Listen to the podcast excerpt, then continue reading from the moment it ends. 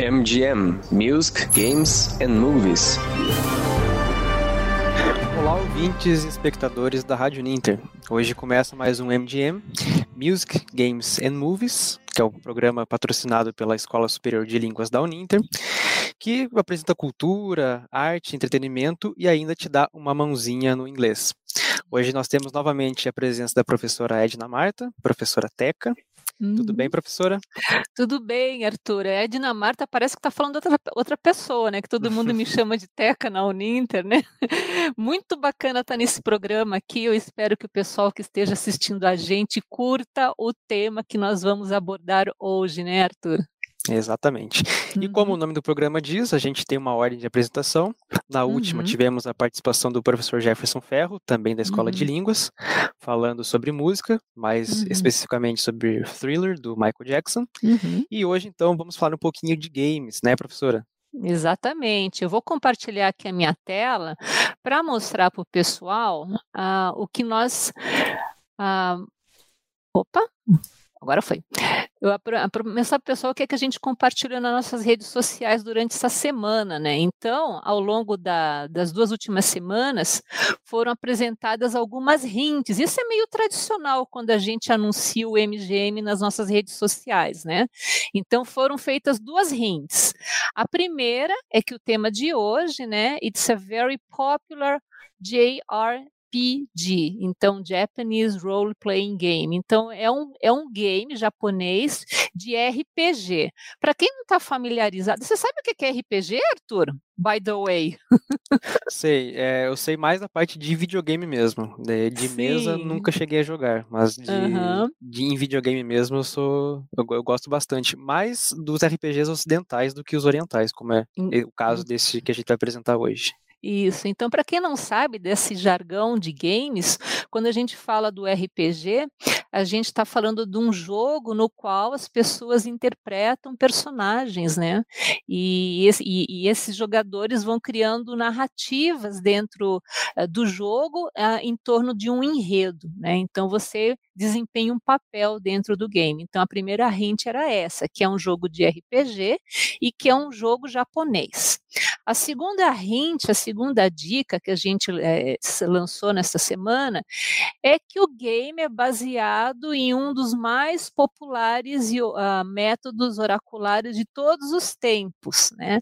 Então, para quem é gamer, como lá a, prof, a professora Fabielle, que trabalha comigo na ESLE, inclusive ela, ela que me deu a dica deste game, ah, o que me chamou a atenção foi justamente ter este, este casamento, digamos assim, entre um, um RPG e entre este oráculo, né, entre o tarô, que a gente vai conversar um pouquinho sobre ele também.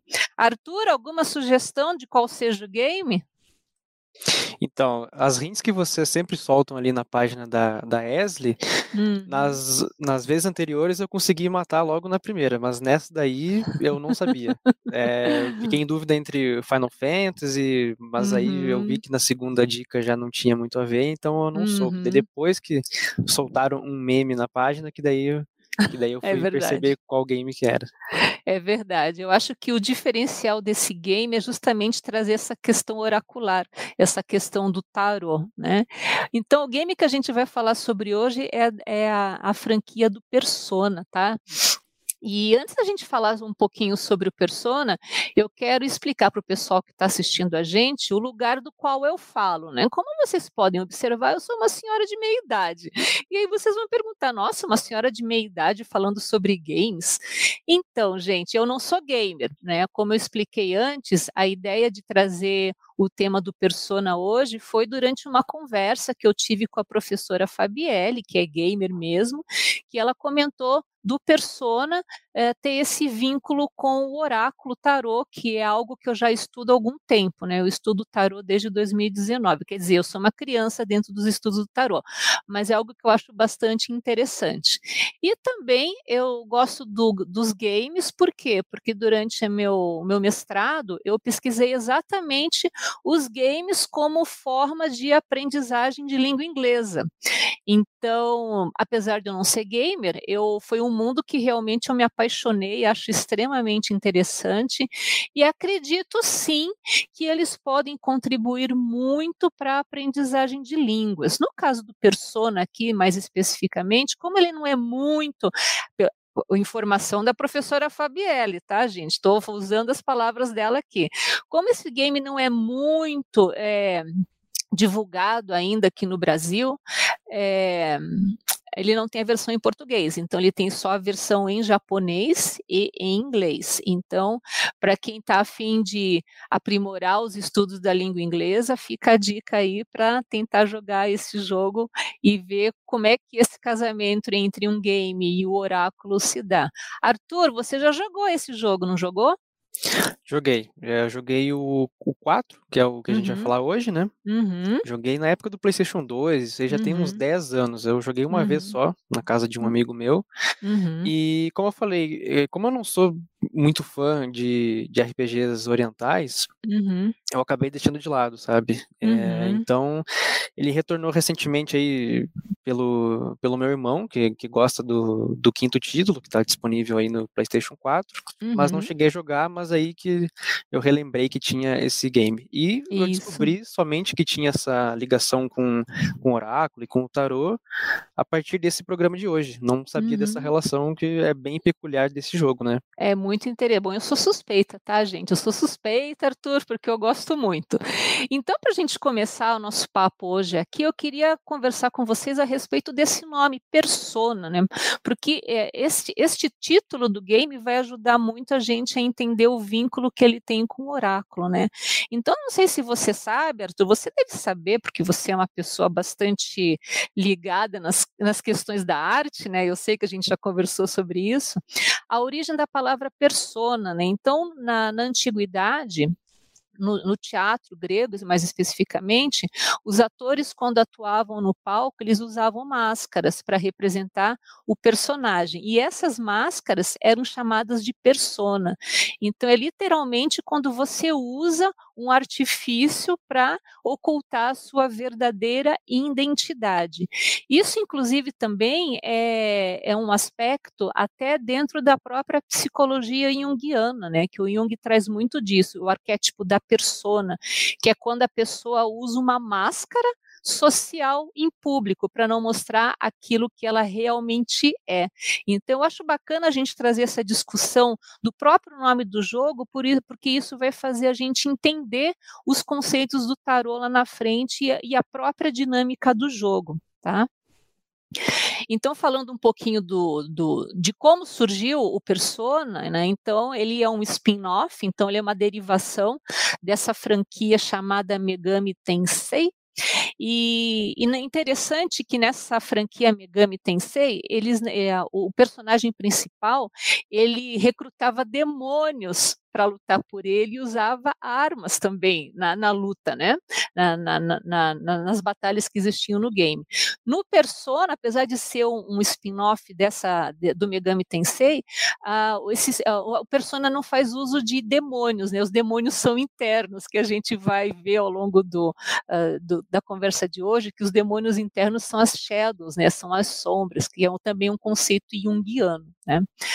Uh, então a franquia hoje do Persona ela é composta por seis títulos principais e uma característica de todos os jogos é que eles acontecem num mesmo tipo de universo, né, e compartilham os, os mesmos elementos. Um desses elementos que todos os jogos do, do, do Persona ter, vão ter em comum é o personagem Igor, né? Esse personagem ele serve como um guia que que, que conduz o personagem, né, o protagonista principal na sua jornada. E é interessante que esse personagem Igor, ele sempre é apresentado num, no Velvet, Velvet Room, ou seja, o salão de veludo, né? É como se fosse um grande inconsciente, né, a sala do, do Igor.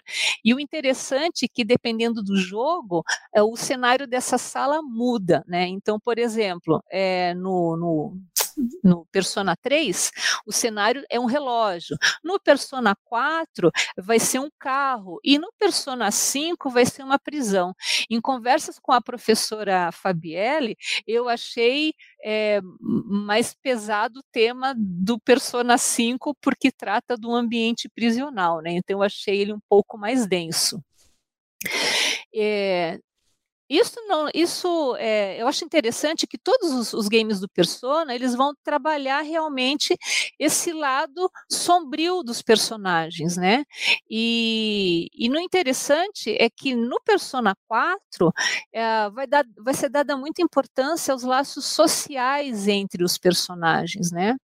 É, e uma coisa que eu queria explicar antes, o porquê que a gente é, vai tratar especificamente do Persona 4, eu tinha pensado no Persona 5 5 a princípio, mas o Persona 5 eu achei um, como eu falei, como ele, o ambiente é, é todo prisional, eu achei um tema bastante pesado.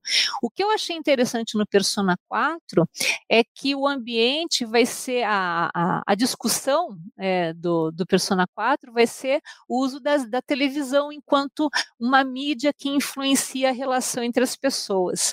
Então, isso é uma questão bastante interessante do Persona 4, né? Que vai ser a, a televisão, o papel da televisão na construção dessas relações sociais, né? Como o próprio nome diz, né, o persona ele vai tratar da psique humana, né? Então ele vai tratar de conceitos relacionados à psicologia junguiana, né? Quais seja a questão do mito, do símbolo, da própria sombra, como eu já falei antes, né? E a questão do arquétipo, da mitologia, do mito do herói e também da própria é, cartomancia do tarô, né? Então quando a gente fala do mito, a gente está falando de uma é, é, do papel que o mito tem é, de revelar o inconsciente, né, o inconsciente das pessoas. A questão do símbolo vai trazer a, ah, vamos dizer assim, o símbolo ele vai além do seu significado aparente, né? Inclusive o próprio Jung ele vai falar sobre isso, né? Que os povos considerados primitivos eles faziam muito uso de símbolos para dar conta do luminoso, né? Daquilo que a gente não consegue explicar com palavras, e a gente não é, é a questão do espiritual mesmo, né? E para o Jung o fato da nossa sociedade não levar em conta esse aspecto do símbolo enquanto uma referência do luminoso causou muita dissociação entre as pessoas, dissociação da pessoa com ela mesma e também é, é, essa desconexão com, com o simbólico, né? Porque para o Jung, o símbolo tem a sua função muito importante na formação do indivíduo. E a partir do momento que a gente não considera esses aspectos, a, a provoca, na, nas palavras do Jung, né, essa dissociação, por vezes, de personalidade da sociedade como um todo. Né. A questão da sombra, né, o, o, o Jung fala muito também da questão da sombra. O que, que é a sombra? E que daí no game Persona vai, vão ser, é, vai ser conhecida como Shadow, que Shadow é a palavra sombra no inglês. A sombra, eu sempre gosto de dizer que é aquele lixinho que a gente tem dentro da gente, mas que a gente não quer muito dar bola para ele, não. É aquela coisa que incomoda. Você sabe que está ali, você sabe que é um problema ou uma faceta sua que talvez você não goste muito e que daí você usa a tua persona para esconder do grande público, né? Mas está lá. Em algum momento a gente vai ter que encarar essa sombra, né? O arquétipo, né, na, na, na, concepção do Jung, seria aquela imagem primordial, né? Então, é, aquela imagem presente no inconsciente coletivo. Então, quando a gente fala em herói, quando a gente fala em herói, Arthur, o que que vem à tua cabeça? Vem justamente é, pelo pouquinho que eu, que eu estudo, até comentei com você antes da gente entrar na uhum. transmissão uhum. ao vivo, uhum. que eu estou estudando um pouquinho de Joseph Campbell agora, Uhum. É, eu penso justamente nessa. Agora, hoje em dia, mais em relação a divindades, a figuras religiosas, como é, o que a gente tem de exemplo máximo aqui no Ocidente, Jesus Cristo. Uhum, é o que exatamente. me vem primeiro à cabeça. Mas antes, uhum. claro, é, o primeiro pensamento era super-herói, Superman, Batman, uhum, uhum. enfim. Exatamente. Ou seja, interessante. E assim, a gente tem que fazer um, fazer uma, dar uma, pedir licença aqui para né, as pessoas que são cristãs ou que têm o professam as suas, as suas religiões de origem cristã, longe de nós reduzir a importância do Cristo. A gente não está aqui para isso, mas analisando de uma forma antropológica, a própria vida de Cristo é a representação do mito do herói. Por quê? Porque se a gente observar nas várias culturas humanas, a trajetória do herói, é, claro, guardadas as especificidades locais de cada cultura, o mito do herói é o mesmo em todas as culturas, ou seja, trata-se de um nascimento de ordem milagrosa, então o nascimento do herói não é pelas vias normais, sempre tem algo de mágico, de místico envolvido. Daí trata da trajetória do, do herói, da sua ascensão, da sua luta e finaliza com a sua queda e com a sua morte, né, num ato de sacrifício. Então, a, a questão do mito do herói envolve essas particularidades, né, da mitologia e do mito do herói. Então, o Persona vai trazer isso e a gente vai ver na sequência que o tarô de certa forma também representa essa jornada do herói. Falando um pouquinho então sobre o game, o Persona 4, então o plot, o enredo básico dele vai ser a história um estudante japonês de ensino médio que se muda para uma cidade do interior. Né? E aí nessa cidade ocorrem é, eventos estranhos. Quais são esses eventos estranhos? São assassinatos. Né? E o que é que eles come, o que é que ele começa a observar? Que esses assassinatos ocorrem quando é, esses, esses assassinatos são antecedidos por períodos de névoa, de, de nebulosidade muito intensa. Né? Então, isso é uma coisa bastante é, curiosa na, dentro da, do Persona 4, que quando tem essa névoa densa, densa eles já sabem que na sequência vai, alguém vai morrer. Né? E aí, ele, esse personagem principal, junto com o melhor amigo, o Yosuke Haramura, eles buscam por respostas e acabam no mundo da televisão, literalmente dentro do mundo da televisão. Eles entram na televisão para tentar evitar esses assassinatos. E aí, quando eles entram na, na televisão, a televisão vai funcionar como realmente um grande inconsciente coletivo. E ali, naquele contexto, eles vão ter que lutar contra as suas sombras, eles vão encontrar as sombras, então, os medos, as angústias, eh, eles vão ter neste momento que eles entram na televisão. Então percebo aí a questão do protagonista, por exemplo, o protagonista ele vai fazer essa, esse papel do herói, esse papel do salvador. Ele quer proteger as pessoas e impedir que, que elas morram, né? É, por causa daquela neve, então eles sabem que alguém vai morrer e eles tentam impedir isso. O interessante é que quando eles entram na, na, televisão, eles vão encontrando outros personagens, né? E esses personagens, cada um deles vai contribuir na formação da, da individuação do protagonista. Então, o, se a gente entende o, o, protagonista como esse herói, né, que, que assume a, a missão de salvar as pessoas, ao longo da jornada dele, ele vai encontrando outros personagens que têm características muito específicas. E essas características específicas acabam fortalecendo a própria persona do personagem principal. É muito interessante assim, essa construção do game e daí da relação que é feita com o tarô né? E aí a gente falando sobre o tarô, que aí realmente é um pouco mais a minha praia, porque como eu falei antes, eu não sou gamer, eu sou, vou dizer que eu sou uma metida nesse mundo gamer, mas o tarô é algo que eu já, é verdade, gente. Tenho que confessar que quem é dona do, da bola do game na, na Esle é a professora Fabiane Cruz. Eu só sou, eu, eu sou, eu sou abelhuda mesmo no mundo do game, apesar de achar fascinante. É, pensando um pouco no tarô, né? então a gente viu um pouquinho do jogo, como é que ele funciona, agora a gente vai um pouquinho para o tarô. Né? Então, o tarô é, é, é um oráculo, é, acho que é o oráculo mais famoso que tem na atualidade. E o interessante dele é que ele é de origem desconhecida, então ninguém sabe como é que ele surgiu.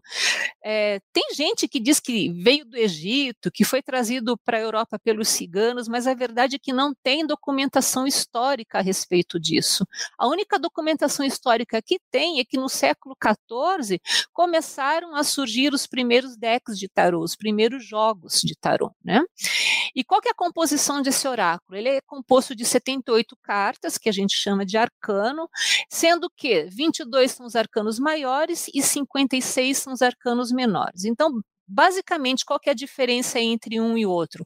O arcano maior, ele sempre vai falar das grandes ideias, das questões da alma. E os arcanos menores, eles vão tratar da forma como essas ideias se manifestam no mundo. Né? Então, enquanto um fala de uma coisa mais abstrata, das questões da alma, o outro vai falar das coisas mais concretas, das, da, da, da, forma como essas ideias se concretizam no mundo. Ah, para a gente analisar o Persona 4, a gente vai usar somente os arcanos maiores. Por quê? Se vocês pegarem as 22 cartas dos arcanos maiores, vocês vão observar que existe uma evolução, existe um processo de, de evolução da alma. Por isso que esses, dois, esses 22 arcanos é, iniciais do tarô, a gente percebe a jornada do herói. Por que, que a gente diz isso? Porque começa lá com a carta do mago, que é a, a carta dos grandes inícios, das grandes ideias, é quando você está com aquele sangue no olho de fazer as coisas. E lá na carta 21 é quando você tem um fechamento de um grande ciclo. Então você percebe exatamente que os arcanos maiores nada mais são que a evolução da alma humana. É muito interessante isso. Muito bem, e aí a gente vai perguntar, tá, e o arcano do louco, esse arcano zero? Porque o arcano do louco, dentro dos arcanos maiores, é o único que não tem número. O louco faz justamente esta função da alma que faz a peregrinação da carta 1 à carta 21. Então, quando ele chega lá na carta 21, ele fecha um grande ciclo. E aí ele está pronto para começar um novo.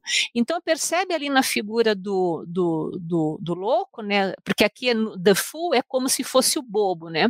Mas alguns, algumas, alguns tarôs vão chamar também esse, esse o bobo de louco perceba que ele só carrega uma trouxinha nas costas.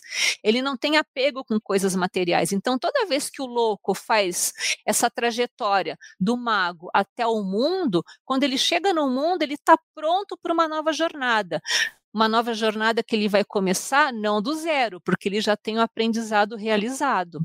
Né? Então perceba como existe uma evolução aí nesta sequência, né? E é interessante notar também, professora, que hum. essa estrutura ela é bem semelhante ao que tem na indústria dos games, uhum. de justamente o personagem ele começar desprovido de habilidades uhum. e adquirindo, assimilando de outros personagens mesmo, e quando uhum. se encerra o primeiro ciclo, que é né, o primeiro zeramento do jogo, né, que a gente uhum. chama, tem a opção de começar novamente, em vários títulos, é, de começar novamente a campanha do, do game, mas com aquelas habilidades que a gente conseguiu na primeira campanha.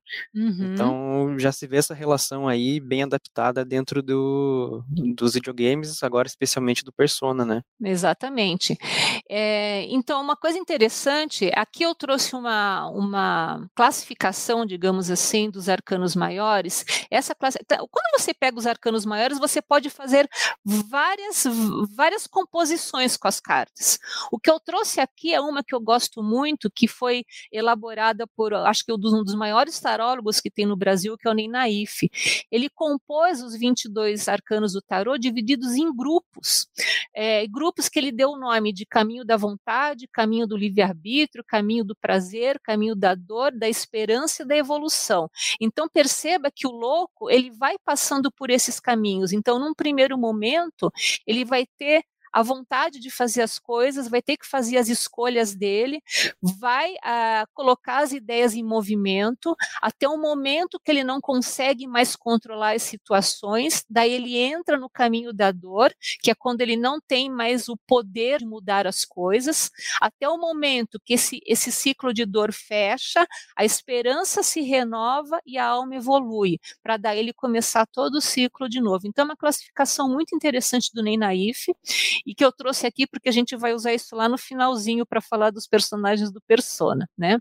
E uma coisa bastante interessante do tarô, que todas essas questões que eu comentei anteriormente, da narrativa do tarô, de ser a jornada da alma, isso foram, é, é, essa, essas deduções a respeito do tarô foram feitas ao longo do tempo, porque a narrativa do tarô, ela, é, ela é construída a partir dessas imagens arquetípicas. Uh, o tarô chegou nos nossos dias de hoje sem nenhum livro de orientação. Então, a gente não sabe exatamente o porquê das escolhas dessas imagens. Né? Então, não existe um manual de instrução para o tarô. Então, o tarô é um sistema muito amplo. Então, tudo é possível dentro do tarô. É você observar um arcano e você ter algumas inferências a respeito dele, né? Então, é, e cada arcano, e cada deck de tarô que você pega, que tem um sistema diferente, né? Que hoje tem acho que mais de 1.800 decks de tarôs aí no mercado. Então, cada sistema vai, vai te trazer algum, vai te trazer uma informação. Por exemplo, eu gosto muito do tarô mitológico, que é baseado nos mitos gregos.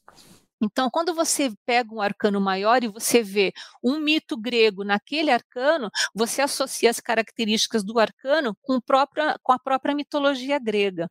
E isso traz um, um, repositório de informações muito rico. Então, a narrativa imagética do tarô é extremamente extensa, eu diria até mesmo inesgotável, porque a cada, cada vez que você pega uma carta, você pode ter um insight diferente.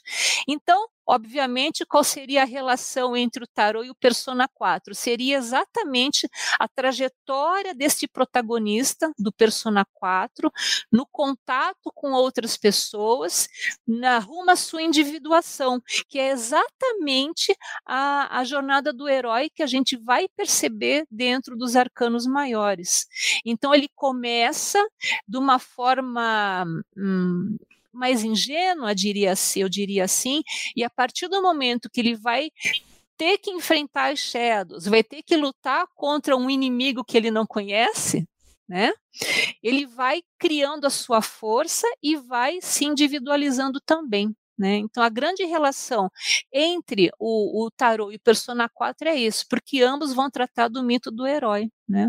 Veja que, como eu falei lá no começo, o protagonista ele chega num lugar desconhecido. Ele sai de uma cidade grande e vai morar numa cidade pequena no interior do Japão para morar com o tio e com a prima. Ele tem que construir toda uma vida lá. E é nessa construção ele se depara com aqueles eventos, com aqueles assassinatos que daí ele toma para ele a responsabilidade de salvar as pessoas. Isso é ou não é o mito do herói, Arthur? não é verdade? Sim, é toda a trajetória a gente identifica dentro dessa estrutura narrativa do game, né? Exatamente, com certeza. E aí, o, qual que é a função do jogador, né, do tarô? Tem uma professora de tarô que eu gosto muito, que é minha professora, chamada Isa Nuit. Ela fala que o tarô está na vida e a vida está no tarô.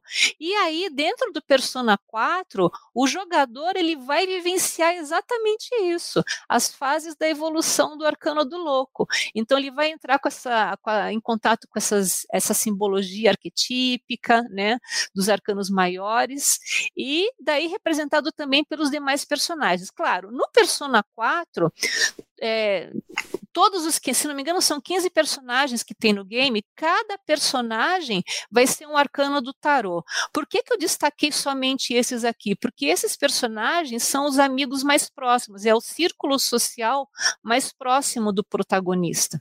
E aí a gente vai identificar em cada um desses personagens características dos arcanos.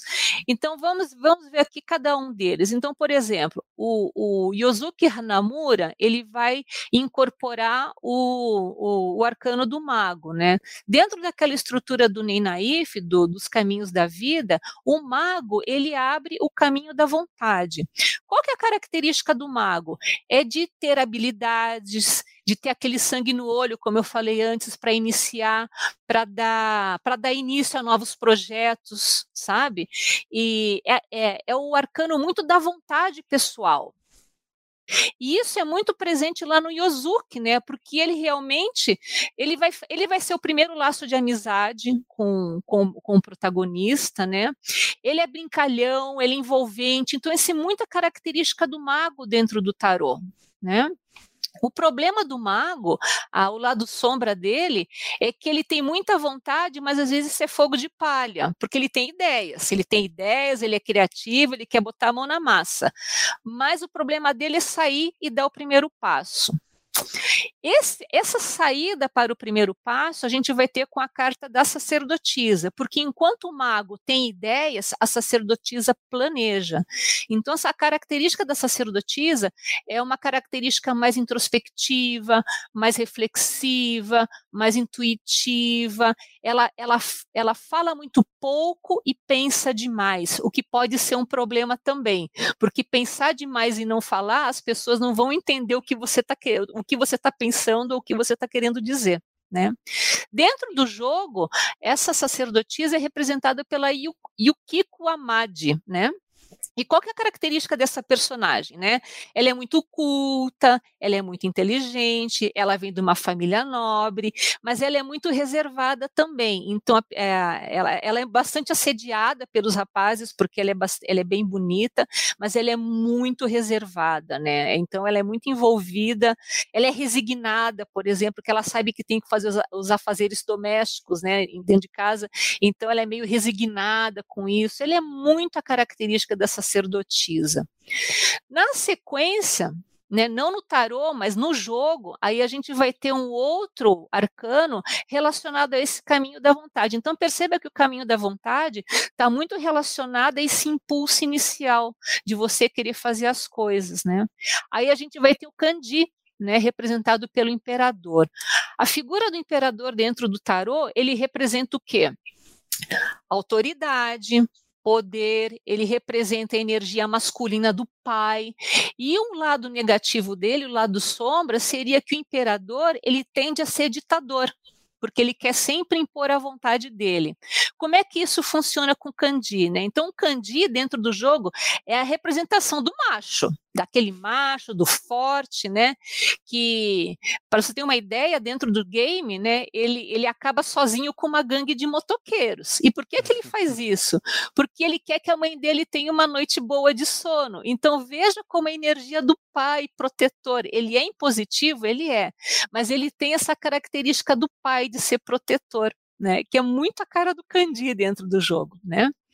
Aí o, depois do caminho da vontade, a gente já entra no caminho do livre-arbítrio. Como a gente fala do livre-arbítrio, a gente está falando de escolhas, né? E aí a carta do, do arcano maior dentro do tarô é a carta dos enamorados. Então a carta dos enamorados é uma carta muito legal, porque é quando você tem que decidir as coisas na vida. Ou você vai fazer uma escolha certa ou uma escolha errada, e daí só o tempo vai dizer se a escolha foi certa ou se foi errada.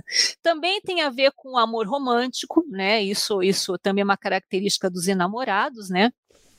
Mas eu acho que o ponto-chave aqui desse arcano é a questão das escolhas. E aí, dentro do jogo, é a Rise, né? A Rise Kujikawa, que vai ser representada pelos, pelos, pela carta dos enamorados. E, e, quem que é essa pessoa dentro do jogo, né? Ela é uma idol. Você sabe o que é, que é uma idol, Arthur? Não sei, não realmente não, não sabe. Não tem problema, eu te conto. Eu te conto. Aí, professor. Uma idol é uma pessoa muito jovem, né, uma adolescente que é muito famosa, famosa na mídia. Né? Então, pode ser uma cantora, pode ser uma modelo, pode ser uma influenciadora digital, mas a característica dela é de ser muito jovem. Né? E aí a Riz ela se incomoda muito, ela se sente meio como um produto de mídia. Então, ela tem que fazer uma escolha de vida e ela não sabe muito bem o que fazer, porque ela quer deixar de ser vista como um produto e ser vista como uma pessoa. Então, tem momentos que ela titubeia em tomar esta atitude ou não. Isto é muito a cara dos enamorados. Né? O problema sombra, né? A sombra do, dos enamorados é você ficar em decisão, porque é justamente esta carta que vai indicar se você vai para o caminho do prazer, para o caminho da dor ou para o caminho da esperança. Então tudo vai depender da escolha que você faz, né?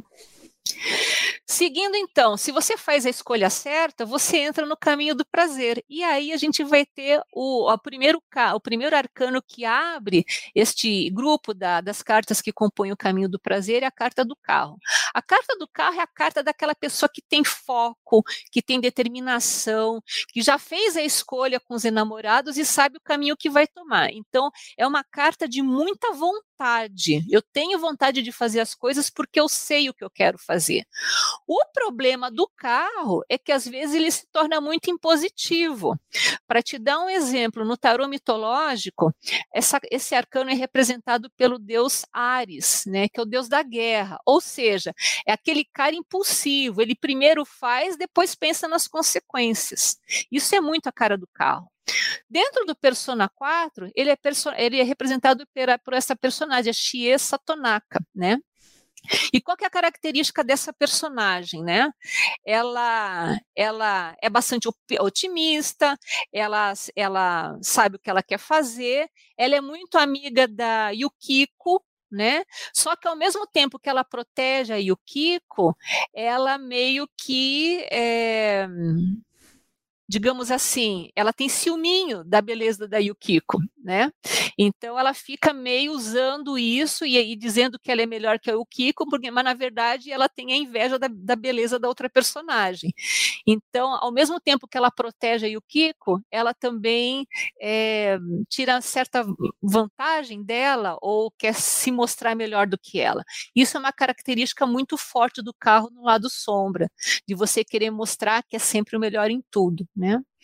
E por último, nós temos aqui a roda da fortuna, também é, dentro desse caminho do prazer, né? A roda da fortuna é aquele arcano que vai dizer muito de instabilidades e mudanças inesperadas na vida. Mas são mudanças, né, que a gente faz porque obstáculos aparecem, mas que são obstáculos bastante superáveis. Mas a grande característica da roda é, é ser essa instabilidade, né? Ter essa instabilidade, porque a roda gira, né?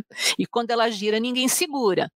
E aí, dentro do game, é representado pela Naoto, né? Uma característica interessante da Naoto, né? Que ela, ela quer ser detetive a qualquer custo. Mas dentro desse métier policial, que é muito sexista, ela tem que se impor enquanto mulher. Né? Então, o que, é que ela faz para tentar impor a, a persona dela de detetive, né? a, a, questão dela querer ser detetive? Ela finge que é homem, né? E ela, ela quer aparecer, aparentar uma maturidade que ela não tem, porque ela é uma adolescente ainda.